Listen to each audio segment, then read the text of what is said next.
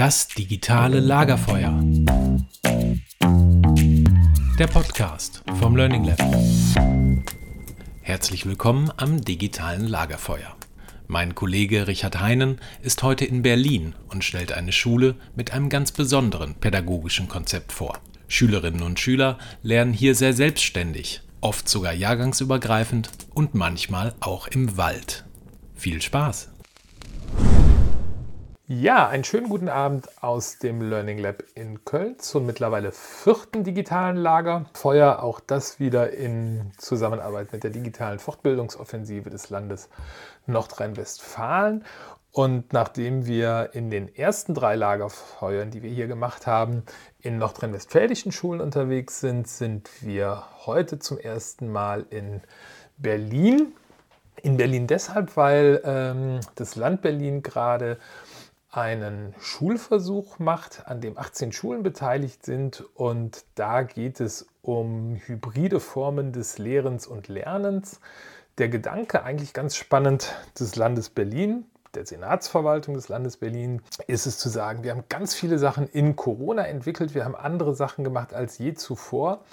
Und äh, auch wenn jetzt hoffentlich diese Pandemie langsam zu Ende ist, ähm, macht es vielleicht Sinn, die ein oder andere Erfahrung äh, aus dieser Zeit doch weiterzuentwickeln, zu erhalten und daraus irgendwie gute Lernangebote zu machen. Und das fanden wir spannend genug, um ein paar Schulen aus diesem Schulversuch hier zu uns ans Lagerfeuer zu holen. Und Sarah Wiest und André Philipp von der Wilhelm von Humboldt Gemeinschaftsschule in Berlin sind meine ersten Gäste aus Berlin. Herzlich willkommen. Ich, Danke. Gerne. Ich sage vielleicht ganz kurz was ähm, zur Wilhelm von Humboldt Schule. Ich finde, der Begriff Lagerfeuer, ähm, der passt heute zum ersten Mal wirklich so richtig, richtig. Erstens hat es mittlerweile genug geregnet, dass man sich auch, glaube ich, wieder trauen kann, ein richtiges Lagerfeuer aufzumachen. Und die Wilhelm von Humboldt Schule äh, ist einerseits im Prenzlauer Berg in Berlin also ziemlich nah am Stadtzentrum. Und auf der anderen Seite äh, ist sie aber auch manchmal wirklich draußen im Wald. Und was das vielleicht mit Digitalisierung und mit hybridem Lernen zu tun hat, das wollen wir in der nächsten Stunde so ein bisschen gemeinsam uns angucken und explorieren. Ähm, bevor wir aber näher uns die Schule angucken und dann auch die, den Teil der Schule, der im Wald stattfindet, möchte ich meine beiden Gäste ein bisschen vorstellen. Äh, da ist zum einen Sarah Wiest. Sarah Wiest hat irgendwann mal in Bremen studiert. Äh, bist du auch so ein richtiges Nordlicht? Nee, gar nicht. Ich komme eigentlich aus Schwaben. aus Schwaben. Von Schwaben nach Bremen zum Studieren dann weiter nach Hamburg zum Referendariat und seit 2010 in Berlin als Lehrerin. Ähm, eine, eine, spannende Einstiegsfrage habe ich. Du hast ursprünglich etwas studiert. Ich glaube, das kann man heute gar nicht mehr studieren. Das hieß nämlich Behindertenpädagogik. Das wäre was, was man heute, glaube ich, eher als Förderpädagogik dann bezeichnen würde. Äh, hat das irgendwas mit dir gemacht, als dieser Name geändert worden ist?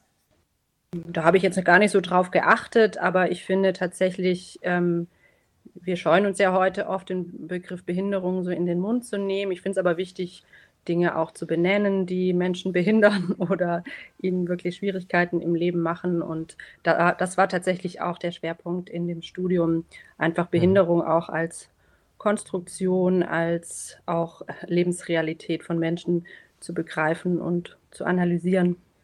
Mhm. Genau. Cool.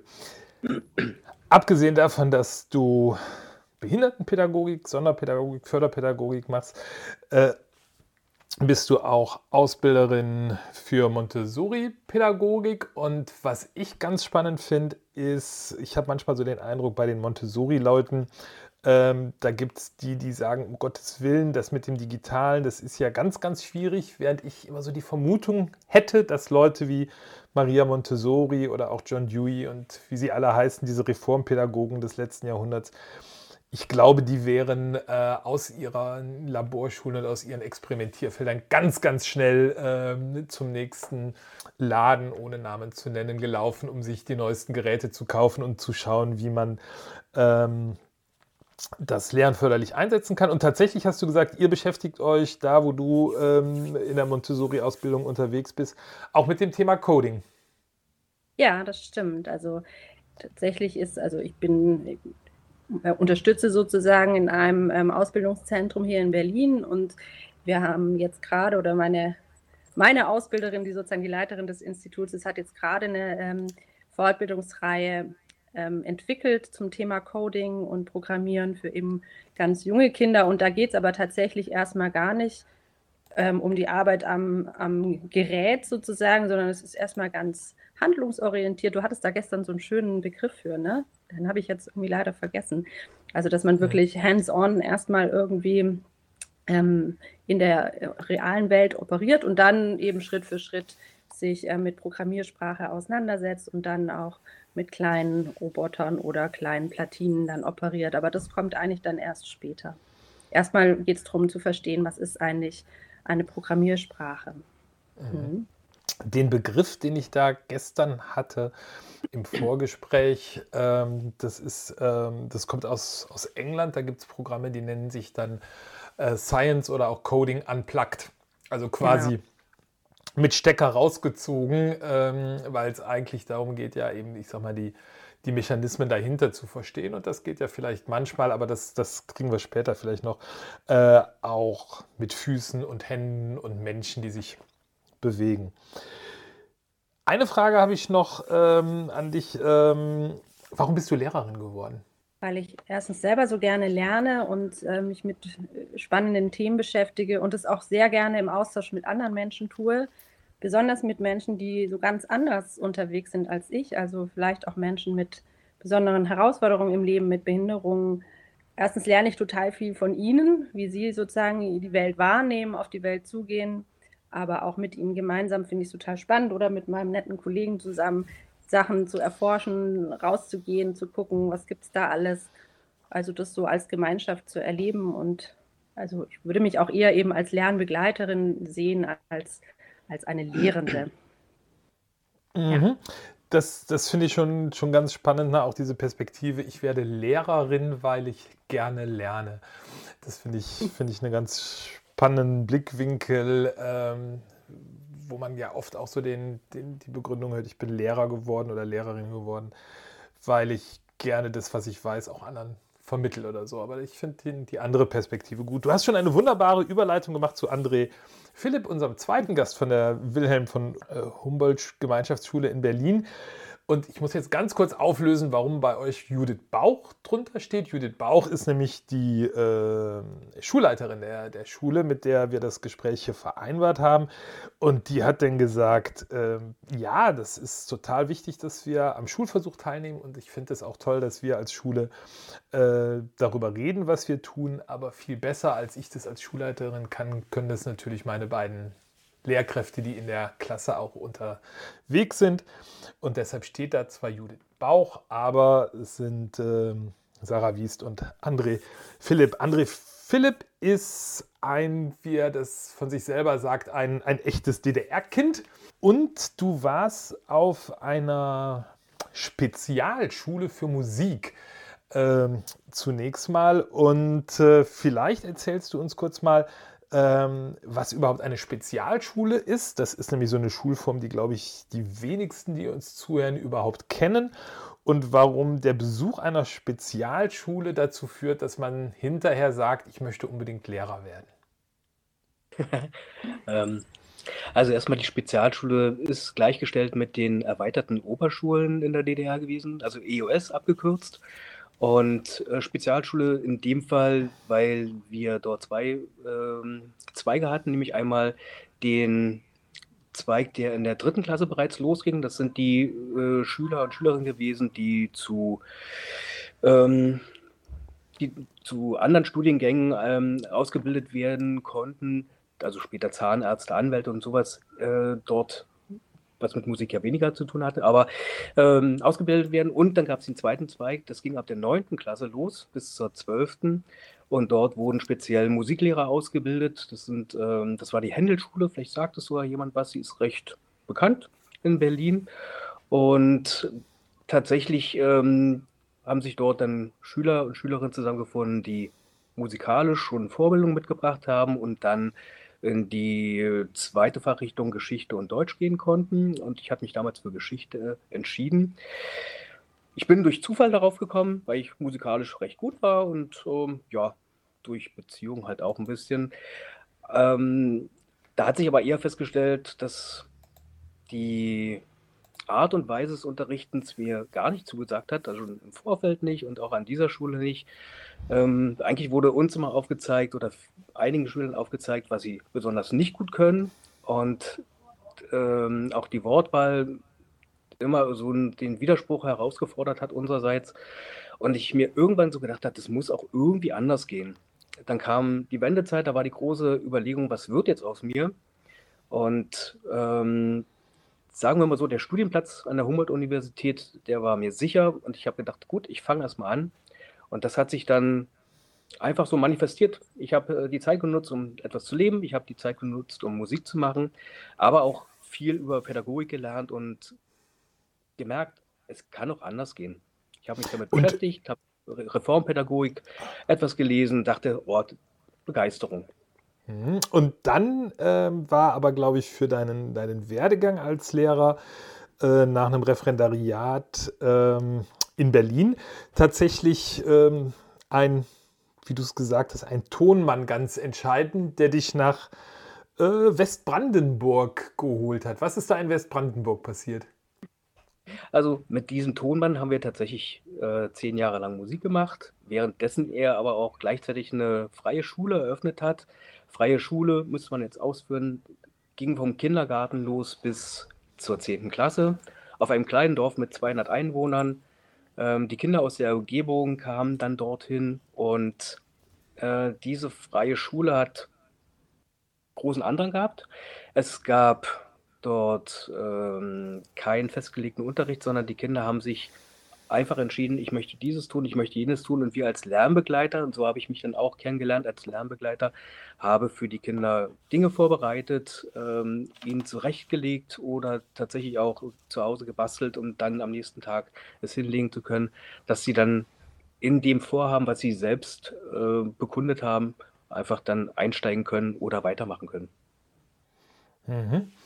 Hört sich so ein bisschen so an, als ob das eigentlich der ansatzweise perfekte Gegenentwurf wäre zu der Spezialschule, die du eben ähm, hm. gesagt hast, äh, beschrieben hast. Trotzdem bist du jetzt in Berlin äh, und an der, an der Wilhelm von Humboldt Schule und wie bist du da gelandet und damit sind wir dann auch eigentlich bei der Schule angekommen? Ja, äh, gelandet dadurch, ich habe selber drei Kinder und mein zweites Kind war in dem Alter dann, dass es zur Schule kommen sollte und ich musste für mich die Entscheidung treffen, schaffe ich das dann noch jeden Tag 100 Kilometer hin und her zu fahren und habe mich dann für Berlin entschieden und habe das Angebot bekommen von der Humboldt-Schule und habe dann dort mich mit dem Konzept beschäftigt und gehört, gut, oder gelesen, äh, dort ist freies Lernen erwünscht und da hat sich für mich ein Kompromiss sozusagen ergeben. Staatliche Schule hatte ich erstmal so ein bisschen Zweifel daran, aber ich wollte es halt für mich und sozusagen für nicht nur für 40 Kinder, die wir an der Grundschule, in dieser freien Schule waren, oder im Grundbereich, Grundschulbereich, sondern halt für mehr Kinder. Und wir sind ja jetzt auch eine relativ große Schule, wo wir das ermöglichen können, dieses freie hm. Lernen. Das ist vielleicht der Moment, wo ich mal kurz was zur, zur Schule sage. Äh, eine Gemeinschaftsschule in Berlin, das ist eine Schule, die geht vom 1. bis zum 13. Schuljahr. Das gibt es so in Nordrhein-Westfalen tatsächlich nicht. Ähm, es gibt ein paar wenige Schulen in Nordrhein-Westfalen, die gehen von der 1 bis zur 10, aber eben dann nicht bis zum Abitur. Also von daher eine Schulform, die wir hier in Nordrhein-Westfalen so nicht haben.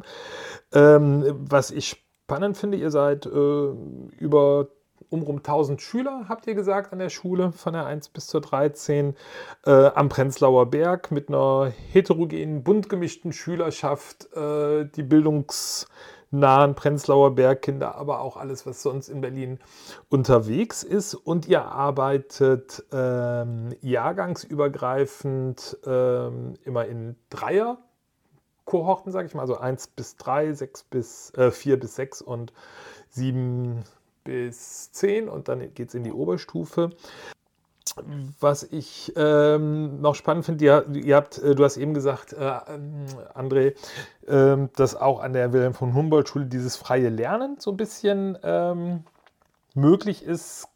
Bevor wir jetzt aufs Digitale und die, die Waldklasse gucken, ähm, wie gestaltet ihr das mit dem freien Lernen und diesem Jahrgangsübergreifenden? Was, was ist so das Konzept dahinter, was dich auch ähm, die Kinder kommen bei uns an die Schule, also speziell wir arbeiten ja in der 1 bis 3. Das ist ein guter Ansatz, äh, das vielleicht äh, zu erklären. Die Kinder kommen mit unterschiedlichen ähm, Talenten, mit unterschiedlichen Startbedingungen, äh, mit unterschiedlichen Voraussetzungen an die Schule. Und genau diese unterschiedlichen Voraussetzungen versuchen wir zu ergründen, wahrzunehmen und dann für das Kind entsprechend das aufzubereiten. Und bei uns soll es halt tatsächlich so sein, dass das Kind äh, lernt, aber in dem selbstgewählten Tempo.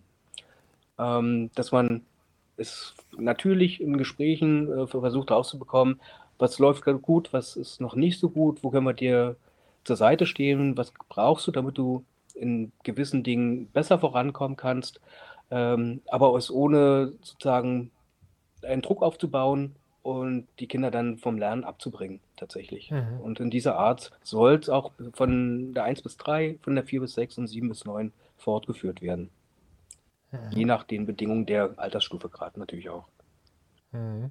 Genau, es geht auch viel darum, dass die Kinder eben ihren eigenen Lernprozess mitgestalten, auch mit planen, also natürlich reduziert in kleine Lernportionen, die sie sich dann vornehmen und wo, man, wo wir dann auch mit ihnen ins Gespräch drüber kommen, warum klappt es, warum klappt es vielleicht nicht so gut, was brauchst du, um jetzt dein Ziel zu erreichen oder müssen wir vielleicht über das Ziel auch nochmal gemeinsam sprechen, also sozusagen ein Teil des Lernens, also das Kind wird einfach aktiver aktiviert und hat mehr ähm, Mitverantwortung auch oder Mitgestaltungsmöglichkeiten auch ähm, beim eigenen Lernprozess. Je nach Altersstufe natürlich sozusagen dann auch steigend. Mhm. Ja, ja, das ist äh, vielleicht da nochmal eine Frage, weil André, du bist so ein bisschen schon drauf eingegangen und die Ankel Kappelmann äh, hat gerade im Chat geschrieben in, äh, heißt das wirklich, Havixbeck, äh, die Münsterlandschule ist eine Ersatzschule und die bietet es auch in Nordrhein-Westfalen an von der 1 bis äh, zur 13, aber eine Ersatzschule ist eben eine private Schule hier in der NRW. Ähm, aber ihr macht das wirklich als ganz normale staatliche Schule. Ähm, Gab es da irgendwelche ja. Probleme, das einzuführen oder ist das in Berlin bei euch äh, eher normal?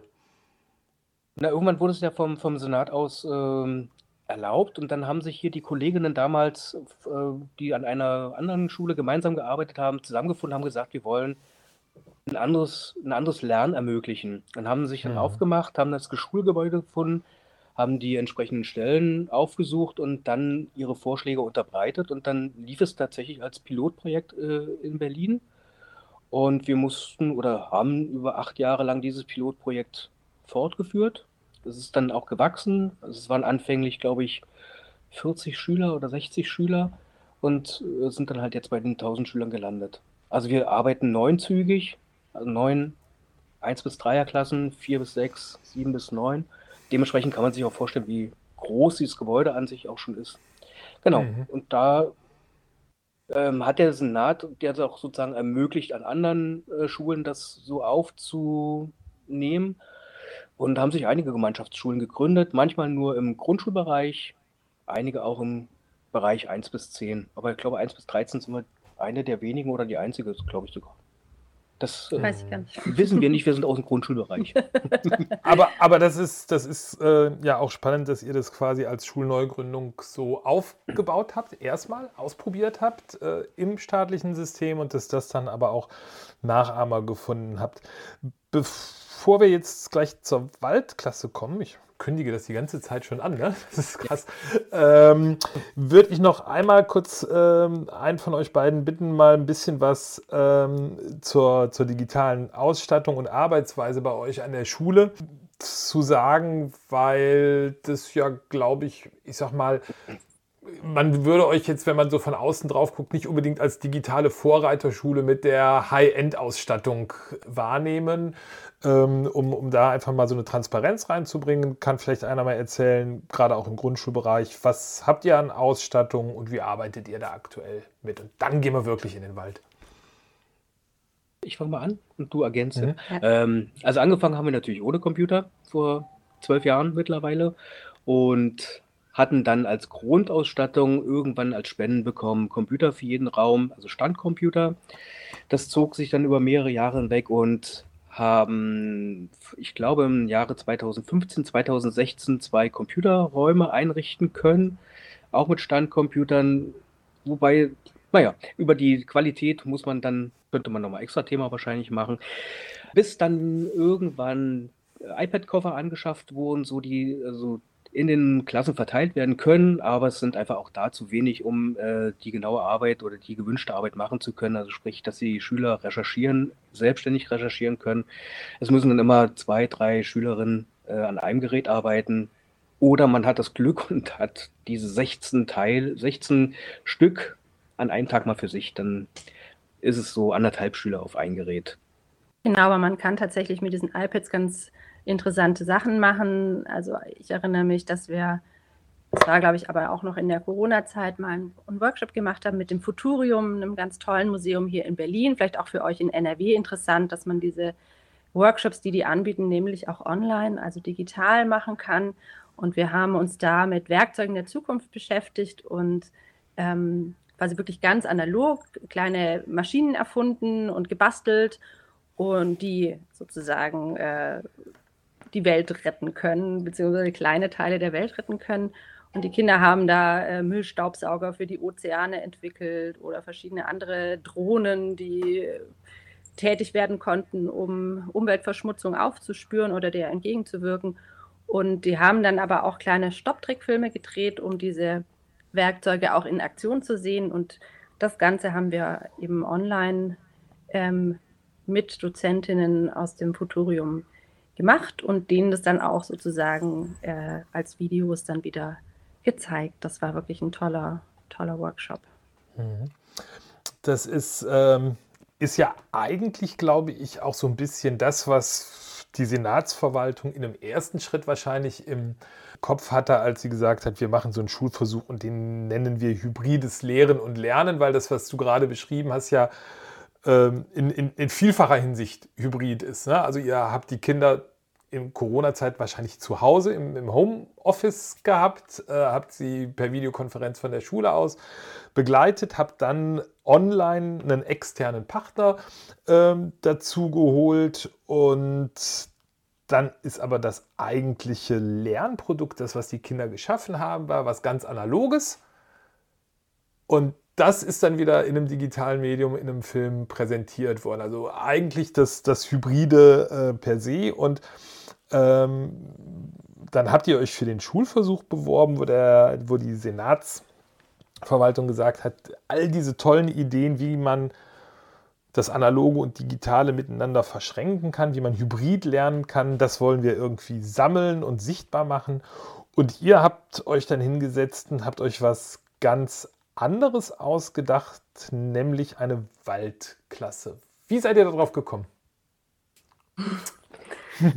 Ja, ehrlich gesagt, die erste Reaktion auf den, den Namen des Schulversuchs Hybrides Lernen hat bei uns erstmal so keine guten Emotionen geweckt, weil wir, klar, die, die Erfahrungen, das werden sicher viele mit uns teilen in dieser äh, Corona-Pandemie, wo wir alle eben vor den Bildschirmen zu Hause saßen oder nur mit Teilen der Klasse ähm, irgendwie uns real treffen konnten. Das hat uns schon alle sehr angestrengt, vor allem mit den jungen Kindern. Und wir haben vor allem auch gemerkt, dass die Kinder sehr angestrengt waren, als sie dann wieder zu uns in die Klassenräume zurückkehren konnten. Und als wir dann gehört haben, jetzt sollen wir uns nochmal mit hybridem Lernen beschäftigen, haben wir gedacht, was? Das ist doch jetzt eigentlich genau gar nicht das, was wir brauchen. Wir brauchen nämlich jetzt was ganz anderes. Mhm. Und das ganz andere für uns war, wir müssen gemeinsam das Schulhaus verlassen und rausgehen in diese Welt und da lernen, wo die Dinge passieren, wo sie stattfinden und den Kindern wirklich die Möglichkeit geben, nach diesen zwei Jahren, in denen sie einfach auf viele Erfahrungen verzichten mussten und sehr bewegungseingeschränkt waren und ähm, beziehungseingeschränkt waren, dass sie einfach gemeint, dass wir gemeinsam mit ihnen rausgehen. Und für uns war das, kann vielleicht andere dann gleich nochmal sagen, relativ klar, dass wir dann in den Wald zusammengehen wollen, um dort wirklich diesen Lebensraum Wald kennenzulernen, gemeinsam mit allen Sinnen zu, zu irgendwie erforschen, zu durchdringen und, und dann gerne auch wieder digitale Elemente in dieses Lernen einbauen und, und da können wir ja auch noch mal drüber sprechen, aber zuerst mhm. mal dann für uns die Erfahrung ganz weit vorne, die gemeinsame, reale, sinnliche Erfahrung. Mhm. Ja, und vor allen Dingen äh, Nachholen der äh, Beziehungen untereinander. Also die äh, kennen sicherlich auch sehr viele von euch. Ähm, die Kinder waren vereinzelt zu Hause, haben sozusagen nur Kontakt mehr oder weniger mit den Eltern gehabt. Zumindest ist es in Berlin hier im Prenzlauer Berg so gewesen. Ähm, Geschwisterkinder waren eventuell da, haben wir ja auch eher reduziert auf Einzelkinder äh, häufig. Und ähm, das Miteinander war einfach nicht geübt, nicht kennengelernt beziehungsweise kamen sie aus dem Kindergarten oder Kindertagesstätten, was auch immer, und mussten sich neu finden. Und äh, die Auseinandersetzungen, die wir hier dann vorgefunden haben, kannten wir so nicht. Also das waren ähm, sehr auf sich bezogene Kinder, die sich in den Vordergrund äh, drängelten tatsächlich ähm, und Schwierigkeiten hatten, ins Spielen zu kommen. Oder in die Konzentration zu oder, kommen. Oder in die Konzentration zu kommen. Mhm. Und das waren wir der Ansicht, dass man das am besten lösen kann, wenn man einfach raus ist. Also mhm. Möglichkeiten schafft, wo alle etwas Neues haben, äh, wo man auch einen großen Raum hat und nicht die Enge eines Raumes, ähm, der viele Konflikte schon vorprogrammiert. Mhm. Genau, und Hybrid haben wir dann einfach für uns beschlossen. Hybrid heißt ja nicht unbedingt digital, sondern Hybrid heißt, die Räume öffnen, verschiedene Räume miteinander zu verbinden. Und so haben wir dann beschlossen, okay, wir statt in den Bildschirm zu gehen, gehen wir nach draußen und hm. so haben wir es dann auch realisiert. Und da mussten wir unsere Schulleitung auch nicht lange überzeugen. Die waren cool. sofort einverstanden. Und äh, wir haben auch von vielen Seiten wirklich positive Resonanz bekommen für diesen Schritt, weil er einfach so logisch war in diesem Moment oder so klar für alle verständlich, dass dieses ja, Bedürfnis ganz groß im Raum steht. Mhm. Gucken wir da noch mal genauer drauf, weil du hast gesagt, Hybrid heißt eben Räume öffnen, verschiedene Räume haben. Das heißt, ähm, viele, die uns jetzt zuhören, haben vielleicht schon mal, es gibt ja eigentlich überall so Waldkindergärten, die dann wirklich jeden Tag draußen im Wald sind. Aber bei euch ist es tatsächlich so, dass ihr an zwei von fünf Tagen in der Woche draußen seid, im Wald seid, wenn es das Wetter hergibt. Ähm, könnt ihr mal anfangen, sondern erstmal auch ohne die digitalen Elemente, da kommen wir wahrscheinlich noch drauf, ähm, zu erzählen, wie läuft eigentlich so ein Tag ab? Wenn ihr mit den Kindern im Wald seid, also einer von den dreien, äh, von den fünfen? Ähm, na, vielleicht gehen wir mal ins letzte Jahr zurück, weil der Schulanfang sich an diesem Jahr anders gestaltet hat. Mhm. Und wir vom halben Jahr auch sozusagen reingeworfen wurden. Ins Uns selber reingeworfen haben. Genau. ähm, jetzt am Ende des letzten Schuljahres waren die Tage dann doch ähm, ganz gut durchgeplant. Strukturiert. Ja, geplant mhm. und strukturiert was dann noch passiert ist, das kommt auch später wahrscheinlich. Ähm, wir sind also, haben uns morgens in der Schule getroffen, 8.15 Uhr geht es bei uns los. Ähm, die Kinder kamen schon gegen 8, kurz nach 8 und wir haben dann schon angehalten, dass sie ihre Rucksäcke packen mit allen Notwendigen, also dem notwendigen Essen, die Ausstattung, die die Eltern mitgegeben haben, die Kaltverpflegung und dann entsprechende Unterlagen, heißt also ähm, wir haben ein Naturtagebuch eingeführt, das musste immer mitgeführt werden, wo wir dann unsere Erlebnisse eingetragen haben oder Sachen eingeklebt haben, die wir besonders interessant fanden. Eingepackt, sind dann losgegangen zur S-Bahn, die befindet sich ungefähr einen Kilometer entfernt und S-Bahn gefahren ungefähr eine halbe Stunde. In Berlin-Buch angekommen, ausgestiegen und die erste Zeit sind wir zur Waldschule gegangen und zu unserer Kooperationswaldstätte. Mhm. Ähm, und später dann in ein kleines Waldgebiet, das wir dann regelmäßig aufgesucht haben und haben dann dort den Tag verbracht, dass wir erstmal da waren. So. Und vielleicht kann man sagen, ja. dass auf dem Weg auch schon immer bestimmte Dinge stattgefunden haben. Ganz bedeutsam für uns ähm, war der Garderobenbaum, den wir eingeführt haben. Da durften, weil wir haben gemerkt, als der Krieg in der Ukraine äh, losging, dass die Kinder wirklich sehr durcheinander waren, sehr besorgt waren. Wir haben auch Kinder, die eben ukrainische äh, Familienmitglieder haben oder auch russische Familienmitglieder haben. Und ähm, es war einfach ein ganz großes Thema. Und dieser Garderobenbaum, der hat ihnen ermöglicht, dass sie morgens ihre Sorgen an diesem Baum abgeben durften um einfach den Tag unbe unbesorgt zu verbringen. Und wenn sie wollten, konnten sie die Sorgen dann am Nachmittag wieder einsammeln. Meistens haben sie aber darauf verzichtet. Und es war ein ganz schönes Ritual, da morgens hinzugehen und, und sich wirklich von diesen Sorgen mal frei zu machen und die Erlaubnis zu haben, der Baum passt gut auf die auf und wir dürfen jetzt aber hier gemeinsam spielen. Und ein zweites Element, das uns sehr wichtig war, weil wir hatten ja schon beschrieben, die Kinder waren sehr laut und unruhig und um dann auch in diese Ruhe zu finden im Wald, haben wir den sogenannten Schleichpfad gemacht. Leute, die sich mit Naturpädagogik auseinandersetzen, die werden jetzt wahrscheinlich immer sagen, ja, kennen wir schon alles. Wir haben uns das natürlich auch nicht alles ausgedacht. Wir haben natürlich auch viele Menschen kennengelernt, die uns da ihre Sachen weitererzählt haben. Und dieser Schleichpfad ist auch ein wirklich schönes Element. Da bleiben wir eben stehen. In diesem Fall sind wir immer an dem Garderobenbaum stehen geblieben und dann sind die Kinder einzeln losgeschlichen um einfach noch mal die Ohren aufzumachen und zu horchen. Wer genau. singt denn eigentlich schon um diese Jahreszeit, Tageszeit? Was sehe ich schon? Ne? Wir sind ja so in den Frühling auch reinmarschiert. Also von Februar sind wir gestartet. Dann hat sich der Wald ja auch einfach wirklich von Woche zu Woche dermaßen verändert.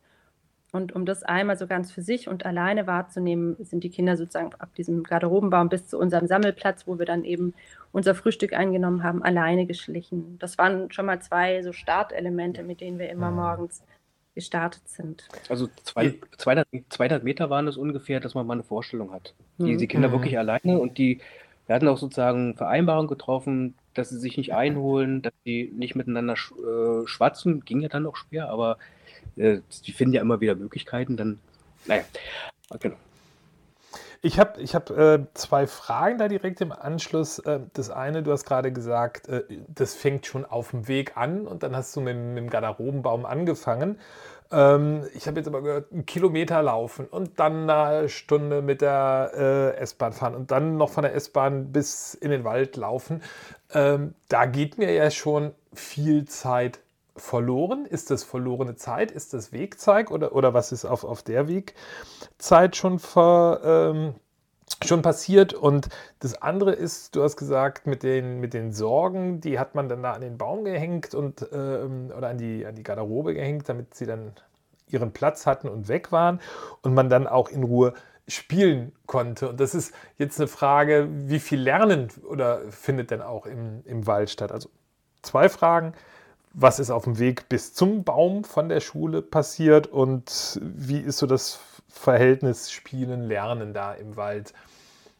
Also zu den Wegen kann man sagen, wir haben immer wieder auch so Elemente wie, dass man, ne, du hattest mal diese Karten auch dabei, dass wir das einmal eins einfach da auf dieser Fahrt trainieren können, weil wo kann man besser einmal eins lernen als auf Wegen, kennen wir wahrscheinlich auch alle aus unserer Kindheit von irgendwie Autofahrten und so, ne, dass man sowas auch nutzt. Wir nutzen dafür die S-Bahnfahrt.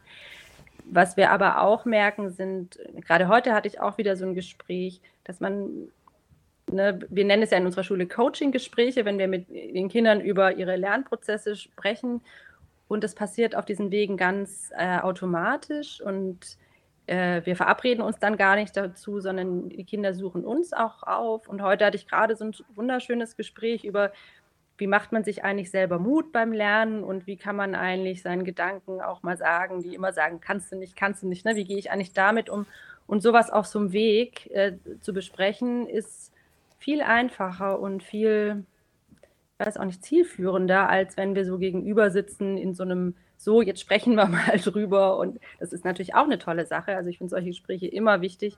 Aber es hat nochmal eine ganz andere Qualität, wenn es sich auf so einem Spazierweg vom Wald in, zur S-Bahn ergibt. Also, man, man merkt vielleicht gar nicht so, dass man gerade so ein Beratungsgespräch mit seinem Lehrer oder seiner Lehrerin hat, sondern man läuft halt durch die Gegend und redet so ein bisschen übers Leben und dabei passiert ganz viel. Kann man sich das so vorstellen? Kann man sich genauso vorstellen. Und wir haben auch gemerkt, dass wir Kinder ganz anders kennengelernt haben. Also Kinder, die vielleicht im Klassenkontext nicht so gesprächig sind oder sich gar nicht so zeigen können in der großen Gruppe, die dann plötzlich in der US-Bahn ganz gerne neben einem sitzen und einem plötzlich mal was erzählen. Und ähm, man merkt plötzlich, hui, der hat ja ganz schön Humor, der kann ganz schön lustig erzählen. Habe ich in der Klasse noch nie so wahrgenommen. Ne? Und dann kann man da ja auch wieder anknüpfen, wenn es dann um Inhalte geht und auch im Klassenraum wieder anknüpfen, ne? auch, vielleicht auch ein Thema aufgreifen, das das Kind in so einem Gespräch mitgebracht hat, weil man viel tiefer, tieferes Wissen über das Kind irgendwie erlangt dadurch. Mhm. Und, und, jetzt vielleicht zur zweiten Frage. Zweite genau. Frage. Die war Spielen, Spielen und Lernen. Und, Ach, ja. genau. Nee, wir vielleicht müssen den Tag noch, ich versuche es mal ganz kurz. Also wir treffen mhm. uns nach diesem Schleichweg zum Frühstück Viertelstunde Frühstück und dann kommt äh, Mr. Rabbit vorbei. Mr. Rabbit macht mit den Kindern dann das Wetter, spricht über den Tag, über die Wochentage. Aber er kann nur Englisch. Er kann nur Englisch. Mhm. Und ähm, wir singen danach noch verschiedene Lieder zur Eröffnung. Und dann haben wir, ähm, kommen in die Projektphase, dass wir dann verschiedene Projekte anbieten. Entweder fangen wir gemeinsam an oder wir teilen die Gruppe äh, entsprechend, übertragen den der dritten Klasse, der dritten Jahrgangsstufe ähm, Aufgaben, die sie alleine erledigen können. Ähm, hatten wir vorgestern, äh, gestern so ein Laufdiktat. Ähm, einer von uns beiden kümmert sich dann um die zweite Jahrgangsstufe. Da hast du dann dieses äh, Mathe-Spiel gemacht, äh, im 100er-Feld. Und ich habe zum Beispiel gestern mit den Startern dann äh, Buchstaben gelegt, passend zu Wörtern, die sie äh, laufen sollten. Also zum Buchstabenkasten hinlaufen, den Buchstaben holen und entsprechend hinlegen. Also tatsächlich Lernen in Bewegung halten. Dann äh, dazu muss man sagen, dass wir sehr gerne auch Montessori-Materialien mit in den Wald schleppen, in unseren Bollerwagen, genau. um die da einzusetzen, wenn wir eben solche Sachen machen. Genau. Mhm. Projekt zu Ende, dann gibt es eine kurze Freizeit, dann kommt ein zweiter Teil, entweder zum gleichen Projekt oder äh, äh, letztes Jahr war es dann häufig, häufig das äh, Messen. Dann kommt die Mittagspause. Mittagessen wird zu sich genommen, Freizeit. Nach dieser Freizeit kommt dann das Naturtagebuch dran, äh, wo wir die Erlebnisse oder das Erlernte äh, eintragen, einkleben, je nachdem, wie wir das besprochen haben.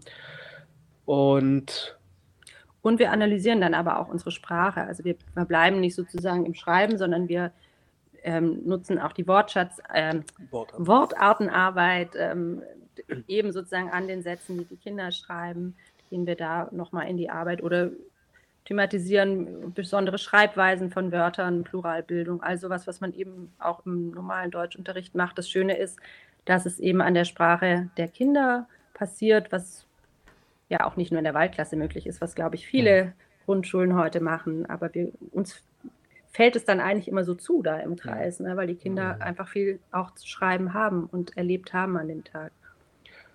Dann hatten wir mit unserer Kunstlehrerin im letzten Jahr abgesprochen, dass sie nicht jede Woche vorbeikommt, wie man es vielleicht im klassischen äh, Stundenplan sieht, sondern ähm, wir haben zwei Stunden aufgespart. Also zwei Wochen war sie nicht da und dann hat sie drei Stunden hintereinander mit den Kindern Kunst gemacht und ähm, hat sich so daran erfreut, dass sie als Künstlerin, die sie auch war, endlich Kunst in ganzer Breite machen konnte, ohne den Druck zu haben, innerhalb von 60 Minuten, so ist unser Stundentakt, dann fertig sein zu müssen, alles aufgeräumt haben zu müssen, um die Klasse dann an den nächsten Kollegen und Kollegen zu übergeben. Oder weil sie dann weiterflitzen musste. Genau. Und, genau. Mhm. Also sie war froh, dass die Kinder in die Kunst sozusagen reinkommen konnten und wie dann normale Künstler sich Zeit lassen konnten für ihre Bilder, für ihre Sachen. Vielleicht auch sie... ihr künstlerisches Forschen, ne? genau. ne? waren oft ja. auch Forschungsaufträge und Experimentieraufgaben. Was, was, was ich auf einmal, ich habe am Anfang gedacht, boah, das, das kostet so viel Zeit, den weiten Weg zu machen. Aber wenn, wenn ihr so gerade erzählt, äh, also André, ich glaube, du hast gerade ganz wunderbar äh, die Auflösung gemacht äh, zwischen, zwischen Lernen und Spielen. Also ich habe auf einmal den Eindruck, da draußen ist wirklich eine, eine Schule. Ne? Da wird, wird gelernt und trotzdem fühle ich mich immer noch sehr im Wald und habe den Eindruck, ähm, tatsächlich dass da ganz viel Zeit auf einmal ist, dass da ganz viel Ruhe äh, auch äh, oder Zeit für Ruhe ist, die man normalerweise im Schulalltag und in dieser digitalen Welt nicht so oft hat. Ja, ich glaube, das Schöne ist, dass wir eben auch unserem eigenen Rhythmus folgen können als Gruppe und es gibt nicht das, was wahrscheinlich alle Ganztagsschulen oder alle Schulen dieser Welt kennen.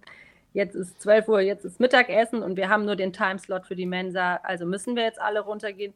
Wir sind ja ganz für uns in unserem Wald und wir können dann auch eine halbe Stunde später Mittag essen, wenn wir noch gerade an der Sache dran sind oder wenn wir merken, wir haben heute alle furchtbar Hunger, weil es doch kälter geworden ist als letzte Woche es war, dann können wir auch schon eine halbe Stunde eher essen. Also so diese Freiheit als Gruppe zu haben, ist was ganz Besonderes.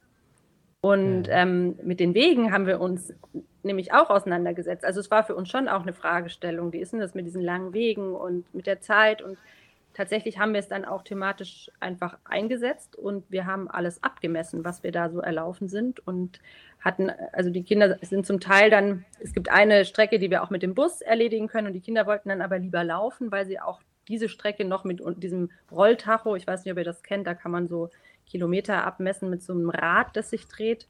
Und die wollten unbedingt nochmal herausfinden, wie weit es jetzt wirklich von der S-Bahn bis zu unserem Platz ist. Und also wir haben das auch sozusagen aufgegriffen, dieses wir machen auch Wege, wir gehen auch Wege, wir mhm. legen Strecken zurück und äh, das hat einfach zu der Auseinandersetzung mit Meter mhm. und Kilometer und Umrechnungen von Maßen geführt und das war auch eine sehr spannende Sache.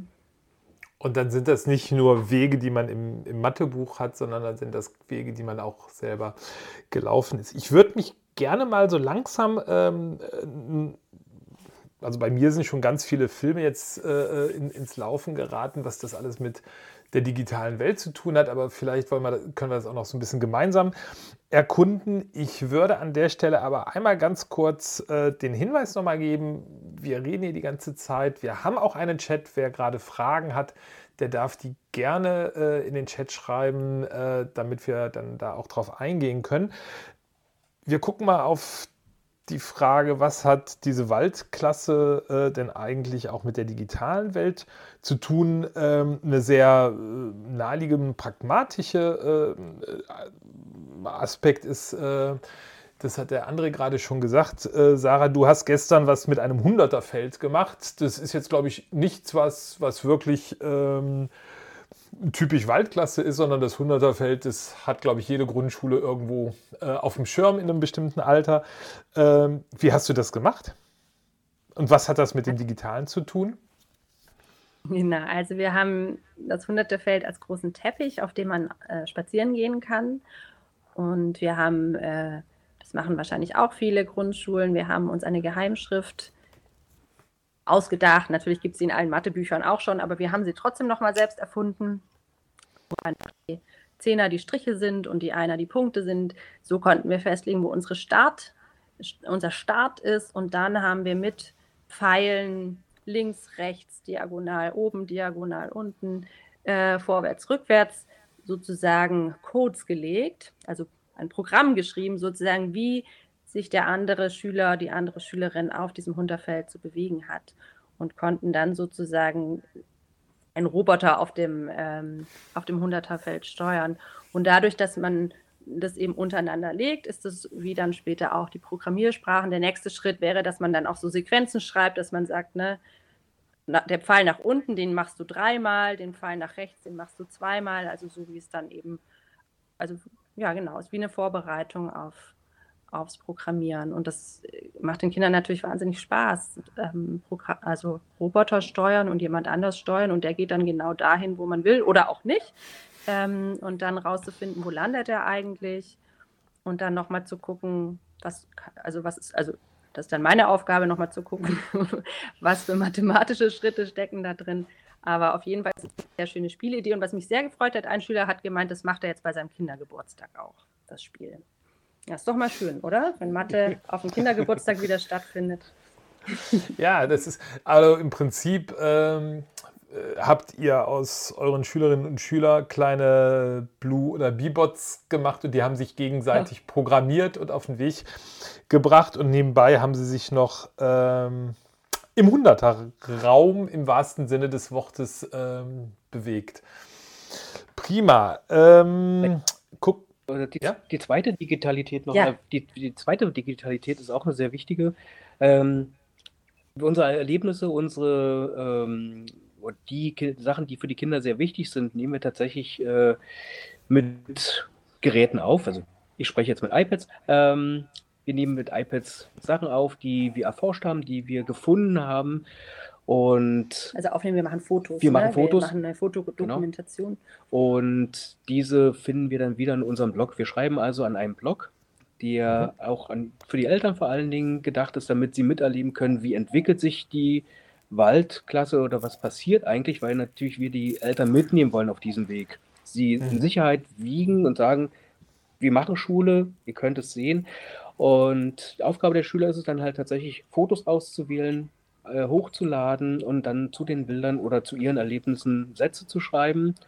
Äh, die müssen dann aber sozusagen durch die gemeinsame Kontrolle gehen. Also wie schreibt man einen Satz? Fängt groß an, hinten ein Satzzeichen, Nomen, also Wortarten werden auseinandergenommen. Ähm, je nach Altersstufe helfen wir dann, also stehen zur Seite. Und das findet man dann halt im Internet. Und wir versuchen mit den mhm. Kindern auch zu kommunizieren, das ist das, was alle sehen können, zumindest alle, die die äh, Adresse von uns haben. Genau, und da das ist nämlich auch so schön, weil dieses Naturtagebuch, was Andrea vorher schon erwähnt hat, das ist sozusagen dieses private Schreiben, ne? Da spricht auch keiner rein, da schreibe ich so, wie ich das möchte. Und dann gibt es das öffentliche Schreiben und sogar so ein öffentliches Schreiben, dass eben Menschen diese Seite besuchen können und wir auch nicht immer wissen, wer da guckt und wie viele Leute da gucken. Oder wir können nachgucken, wie viele Leute es sind, aber wir wissen nicht, wer ja. es ist. Also auch diese Erfahrung zu machen, ich schreibe und das findet Öffentlichkeit, also diese, um diese Unterscheidung auch zwischen privat und öffentlich ähm, darzustellen und zu erleben und auch die Notwendigkeit dann eben von so einem Lektorat auch kennenzulernen. Und das mhm. ist schön, das macht den Kindern auch ja. viel Spaß und motiviert sie auch einfach zum Schreiben zum, zum Thema, wir sehen nicht, wer das liest, aber wie viele es lesen. Die Zahl können wir vielleicht noch ein bisschen dadurch erhöhen, dass ich gleich den äh, Link auch zur Verfügung stelle äh, zum, zum Blog, dass die Leute einfach auch mal drauf gucken können. Und auch den Link zum Futurium, äh, das, das ihr eben am Anfang mal erwähnt habt, den würde ich auch im Nachklang dann zur Verfügung. Das ist schön, das werden stellen. wir gleich morgen erzählen, weil dieses Jahr haben wir nämlich noch nicht so viel geschrieben in unserem Blog, wie das ja oft am Schuljahresanfang ist. Ne? Wir haben neue Erstklässler, wir haben, müssen uns wieder neu finden, auch als Gruppe. Wir sind ja auch eine inklusive Klasse. Wir haben zwei Kinder auch mit Down-Syndrom bei uns. Wir, da brauchen wir natürlich auch mal Zeit, um das alles so in, in so einen Rhythmus zu bringen. Und wenn wir den Kindern sagen, jetzt gibt es bald neue Leserinnen und Leser, dann ähm, werden sie sicher die Pilzgeschichten von heute nochmal genauer anschauen. Ja, super. Ähm, bevor ich jetzt aus dem Wald wieder zurück ins normale Klassenzimmer komme, äh, ihr habt das eben angesprochen, ähm, das war jetzt erstmal eure Idee und die Kinder waren zum Teil dann im letzten Jahr ja schon im, äh, auf der Schule. Ähm, wie reagieren die Eltern auf so eine doch gravierende Veränderung von Schule? Also diese Frage haben wir uns auch im Vorfeld mehrmals gestellt. Wie wird es sein, was wir uns jetzt hier ausdenken? Kriegen wir die Eltern alle dazu? Stehen die dann hinter uns? Haben sie das Vertrauen in uns? Das waren immer die großen Fragen. Ähm, und wir haben dann mit der Schulleitung logischerweise verabredet, dass wir zuvor einen Elternabend machen werden, in dem wir unser Vorhaben kundtun und dann die Meinung der Eltern hören wollen. Und hatten dazu auch die Kollegin aus der Waldschule eingeladen, dass sie sozusagen das nochmal füttern kann mit den Angeboten, die sie dann sozusagen in dieses Lernen mit einbringt. Und die Eltern waren begeistert. Also tatsächlich, äh, die waren gleich, ja, wir wollen. Es, ehrlich muss man sagen, ein Elternpaar, die haben gezögert und haben auch nochmal das Gespräch danach gesucht äh, und wollten nochmal wissen, was passiert dann eigentlich mit meinem Kind? Habt ihr dann das Auge drauf? Äh, wird es dann auch genug gefördert? Und wir konnten sie überzeugen und sie haben sich äh, bis jetzt positiv dazu im Nachgang geäußert. Ja. Das heißt, die, die Begeisterung hat auch angehalten. Also ja. wir haben am Ende des Schuljahres mal so einen kleinen Feedbackbogen äh, rausgegeben und tatsächlich war das Feedback sehr positiv. Und ähm, auch jetzt bei den Neuanmeldungen konnten wir das ja sozusagen gleich benennen, also dass die Eltern auch ankreuzen konnten, ob sie das ob sie die Waldklasse wollen oder nicht. Und wir hatten mhm. auch mehr äh, Anmeldungen, als wir aufnehmen konnten. Das ist natürlich ein schönes Feedback für uns und er, ermuntert uns auch, diesen ja. Weg weiterzugehen. Das ist spannend. Heißt das, dass es demnächst vielleicht, wie man das so von Laptop- oder Tablet-Klassen kennt, man fängt erstmal mit einer an und dann guckt man, wie es läuft und dann überträgt man es auf andere. Könntet ihr euch das vorstellen, dass irgendwann die, die ganzen Jahrgänge dann draußen sind an manchen Tagen? Also wir würden es uns für die Kinder auf jeden Fall wünschen, weil wir sehen, wie, wie, also ihr müsstet einfach mal mit uns im Kreis sitzen, wenn wir da am Ende des Tages sitzen, in diese Gesichter gucken, wie die, wie entspannt die sind, wie müde die aber auch sind, wenn sie so einen ganzen Tag mit uns draußen waren, was sie erzählen können, was die erfahren haben. Es ist einfach so schön. Also für die Kinder würde ich es mir wünschen. Ob es so praktikabel ist, weiß ich gar nicht, weil wir sind einfach eine Stadt und der Wald ist begrenzt. Wenn ich mir vorstelle, wir sitzen da alle, dann ist da auch ganz schön Halligalli. Aber das mhm. kann man ja auch immer überlegen, wie man das macht. Aber wir freuen uns über alle, die ähm, mitmachen wollen. Auf jeden Fall. Ja, du, du hast gerade was gesagt und das ist eigentlich eine schöne Überleitung. Die sitzen am Ende so eines Tages ähm, entspannt und müde und vielleicht auch ein bisschen glücklich im, ähm, im Wald. Könnt ihr beschreiben, wie sich das Lernen an den drei anderen Tagen, die ihr dann ganz normal wie in jeder anderen Schule auch, abgesehen davon, dass ihr natürlich die Jahrgangsmischung habt, ähm, im Schulgebäude seid, wie sich das Lernen da verändert hat durch die Waldklasse, durch die Tage im Wald? Äh, fangen wir erstmal mit vielleicht den Sachen an, die passiert sind. Und zwar, wir hatten äh, einige Schüler, die tatsächlich in der, im Raum immer angeeckt sind, die motorisch sozusagen noch nicht so weit waren oder auch sozial noch nicht so weit waren, Rücksicht auf die anderen zu nehmen. Das hat sich einfach nicht gelöst im Raum. Und in dem letzten halben Jahr ist es bei dem Einschüler, den wir vor Augen haben, hat sich das total gewandelt. Das ist, äh, mhm. der ist aufgegangen, der ist, geht auf die Kinder ganz anders zu, weil ihm einfach mehr Raum zur Verfügung steht. Wir haben natürlich auch geleitet haben, äh, wie kann er an die Kinder herantreten. Das ist ein total schönes Gefühl. Und das ist jetzt einfach auch im Raum anders, dass er Rücksicht nimmt, entspannter ist und ähm, einfach mit den Kindern in Kontakt kommt. Das war ihm vorher total mhm. fremd. Er hat es nicht geschafft, äh, in den anderthalb Jahren äh, in so einen positiven Kontakt zu kommen. Ja. Ne? Und ich glaube, jetzt mhm. hat er die, so positive Erfahrungen draußen sammeln können, in dieser Weite, in diesem weiten Raum, ne, wo er einfach mit seinem Körper, den er, ne, wo er manchmal die Grenzen noch nicht so kennt, ähm, besser operieren konnte. Und jetzt kann er das übertragen auf die, äh, also das Zusammensein in der Klasse, weil er wahrscheinlich merkt, ach ja, stimmt, ich komme ja mit denen eigentlich ganz gut aus. Die anderen haben auch mit ihm jetzt Erfahrungen gemacht, die positiv sind, ne, haben ihn auch als positiv erlebt, als freundschaftlich, als auch interessant. Er weiß auch viel. Er weiß einfach auch viel über, über den Wald, über so naturwissenschaftliche Sachen. Also da gibt es auf jeden Fall hm. deutliche Veränderungen. Und das Lernen ähm, empfinde ich so, die Kinder freuen sich auch hier sein zu dürfen in, im Klassenraum. Ja, weil sie dann nämlich die, die Lernspiele, die wir anbieten oder die sozusagen in ihren Plänen stehen, dann ausprobieren können oder damit lernen können. Oder auch mal in so einem Heft dann arbeiten, ja. finden sie plötzlich dann auch ne? Ja. klasse, mal was anderes. Genau, und äh, sie können sich ganz gut zeitlich einschätzen, die älteren Schüler auf jeden Fall, ähm, dass sie sich gut planen und sagen, ich mache jetzt, naja, die Seite oder ich mache jetzt dieses Lernspiel, mache dann ein kleines Päuschen auch und gehe dann in das nächste. Das ist Idealfall. Äh, bei einigen funktioniert es, bei anderen ist es auf dem Weg.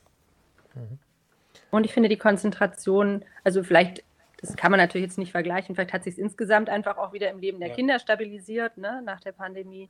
Aber ich würde sagen, also auch gerade zum Beispiel das Kind von der Familie, die erst skeptisch der Sache gegenüberstanden, wenn ich die jetzt so sehe, wie sie jetzt lernt und sich konzentriert und wenn ich an sie zurückdenke von dem Dreivierteljahr, wie sie sich konzentrieren konnte oder auch eben nicht konzentrieren konnte, weil sie so gar nicht bei sich war, würde ich sagen, man kann schon sehr deutliche Unterschiede sehen. Wir, wir haben jetzt ganz viel ähm,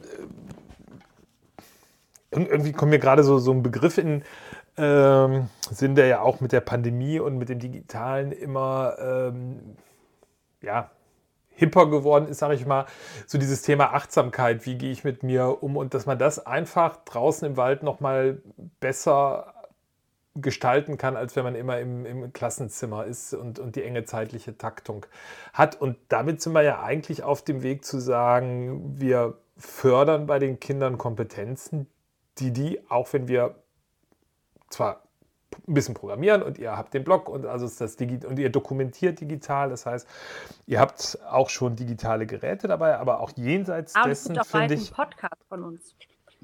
Muss ich mal kurz oh. Werbung machen. Bald dürfen wir im Waldfunk, wird, wird es eine Folge von uns geben. Das haben die Kinder eben auch erlebt. Wie wird es aufgenommen ne, mit dem Mikrofon? Das war sehr, mhm. sehr lustig. Also da gibt es auch bald eine Podcast-Folge von uns im, beim Waldfunk in Berlin. das heißt, man muss jetzt regelmäßig bei euch auf den Blog gucken, damit man dann auch mitbekommt, wann es den, den Podcast gibt. Genau. Äh, ja, so, so, so generiert man Leser. Super. ähm, nee, aber was ich sagen wollte, ist, dass da ja ganz viel eigentlich äh, an, an Kompetenzen gefördert wird, die wir immer so gerne als Zukunftskompetenzen äh, benennen, wo Leute ganz oft sagen, wir brauchen diese berühmten 4Ks und dafür brauchen wir das Digitale. Und was ich finde aus meiner Perspektive, und deshalb äh, habe ich euch so gerne heute eingeladen, wir sind so ein bisschen auf dem ähm, Schlussweg äh, äh, unserer kleinen Stunde, weil, weil ich finde, ähm, man findet digitale Einsprengsel bei euch, da ist viel Digitales, aber viel mehr finde ich noch, äh, spüre ich, dass ihr ganz viel an Förderung von Kompetenzen für eine digitale Welt macht und dafür in einen so überhaupt nicht digitalen Raum geht. Und, und diese Verschränkung, die finde ich einfach äh, total spannend. Und äh, letzte Chance an die, die uns gerade live zuhören, äh, Fragen zu stellen in den Chat. Ähm, ansonsten habe ich noch eine, zwei Fragen an euch. Eine Frage ist tatsächlich, ähm, uns hören ja gerade äh, aus Nordrhein-Westfalen überwiegend äh, oder ja doch äh, Lehrer, Fortbildnerinnen und Fortbildner zu. Äh, was würdet ihr euch von einer guten Lehrerfortbildung für euch und die Arbeit, die ihr macht, wünschen? Wie müsste so eine Fortbildung strukturiert sein? Was wäre da wichtig, auch im, im Digitalen? Also für mich als Sonderpädagogin, aber ich glaube, da spreche ich auch für André, wir wünschen uns immer gute Hinweise, also das Digitale inklusiv nutzen zu können. Was mhm. hat es äh, sozusagen, was gibt es für Tools, was gibt es für äh, Methoden, äh, ja, um mit Kindern mit verschiedensten Voraussetzungen arbeiten zu können, sei das jetzt Autismus-Spektrum, sei das Down-Syndrom, sei das ADS, ADHS. Also was kann ich, oder eben auch Kinder, die super erschwert lesen lernen, aber eigentlich schon natürlich sich für viel komplexere Sachverhalte interessieren. Ich finde, das sind tatsächlich äh, Felder der Digitalisierung oder der Digitalität, die, die sehr spannend sind und die, glaube ich, ähm, wir Lehrerinnen und Lehrer und Lernbegleiterinnen und Lernbegleiter ganz, also einfach lernen wollen und auch gerne schnell umsetzen wollen. Mhm. Da braucht ganz schön zuzufügen. Super. Dann ist meine letzte Frage äh, an euch äh, die Frage, was habe ich vergessen zu fragen, was ihr noch unbedingt loswerden wollt? Wir arbeiten ja mit Experten vor Ort zusammen und das finde ich eine ganz wichtige Sache für Schule, dass wir wirklich dahin gehen, wo die Sachen passieren und uns mit Experten verbinden, die sich dort auskennen. Und wir arbeiten super gerne und erfolgreich mit der Waldschule in Buch zusammen und genießen das sehr und haben aber auch noch andere Expertinnen und Experten, die außerhalb der Schule sind, mit denen wir auch weitere Projekte anstreben, wie jetzt ein Getreideprojekt mit der Gartenarbeitsschule und andere Sachen, die wir vorhaben. Also das Schöne ist, man muss die Dinge auch nicht alleine machen, sondern man kann sich zusammentun und gemeinsam Sachen erfinden. Das, das finde ich noch wichtig. Genau, auch als Team. Das ist, finde ich, auch digitales Lernen. Ne? Wir tun uns als, aus verschiedenen Expertisen zusammen und bilden auch ein Team und machen die Sachen gemeinsam. Und vielleicht noch, ähm, wir haben wahrscheinlich viel Positives erzählt. Es gab natürlich auch Rückschläge oder auch Sachen, wo wir uns anschauten am Nachmittag und sagten, oh Gott, wir haben wieder nicht das geschafft, was sie machen wollten oder nicht umsetzen konnten, was wir geplant hatten. Und es ist immer so schön, dann sich mit anderen Menschen austauschen zu können, ähm, die da Erfahrung haben, die da Ideen haben. Und es äh, wäre schön, wenn man sich einfach auf diesem Wege dann immer wieder trifft. Ja. Mhm. Ich fand das schön, was du gerade gesagt hast zu den ähm, Experten, die ihr dazu holt, weil das eigentlich schön anknüpft an, an deine Ursprungsmotivation, wo du gesagt hast, warum werde ich Lehrerin? Weil ich selber so gerne lerne.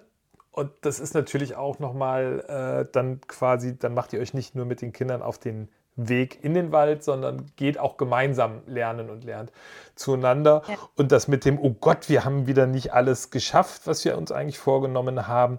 Äh, ich glaube, das ist ja auch schön, das passiert einem ja, wäre jetzt meine Vermutung, nicht nur in der, in der Waldklasse, sondern das passiert jedem äh, Lehrer und jeder Lehrerin mal. Und was die Kinder wirklich gelernt haben, das ist dann, das äh, man sowieso nicht so genau. Und außerdem ist es auch ganz schön, wenn man sagen kann, der Regenschauer hat dazu geführt, dass wir das jetzt nicht geschafft haben.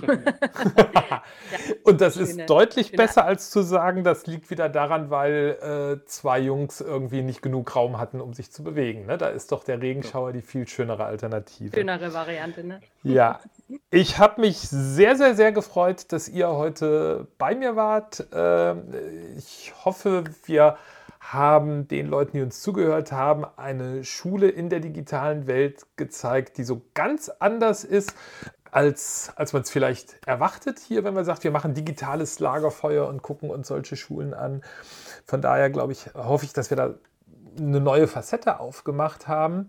Ich mache noch einen kleinen Werbeblock fürs nächste digitale Lagerfeuer. Dann bin ich wieder an der Schule in Berlin, wieder an der Schule aus dem Schulversuch, aber bei einer ganz, ganz anderen Schule. Da bin ich beim Gymnasium in Steglitz und das ist eben ein Gymnasium, an dem es auch Altgriechisch gibt. Das finde ich spannend, dass, dass die Altgriechen sagen, hey, wir müssen in die digitale Welt.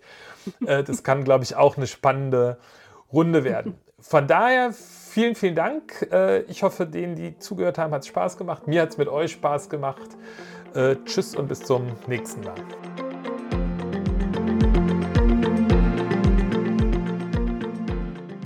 Und wie dort am Gymnasium Steglitz durch digitale Medien auch Unterricht außerhalb des Klassenzimmers ermöglicht wird, erklären Antje Lükemann und Florian Gärtner in der nächsten Folge. Wir haben so Randstunden gebildet, in denen dieser hybride Unterricht stattfinden sollte. Und diese Randstunden waren dann eben möglich, dass man dort nur Teilgruppen von Schülerinnen und Schülern zum Beispiel einbestellt hat oder eben meinetwegen auch die ganze Klasse zu Hause hätte arbeiten können. Es war auch nicht immer notwendig, dass die Schüler genau zu dieser Zeit ihre Aufgaben erledigt haben, sondern konnten das auch an anderen äh, Zeit, zu anderen Zeiten zum Beispiel machen. Auch im Schulhaus hatten wir Möglichkeiten, an anderen Orten die Leute lernen zu, und arbeiten zu lassen. Und das waren also Möglichkeiten, die aber dieser Schulversuch uns einräumte.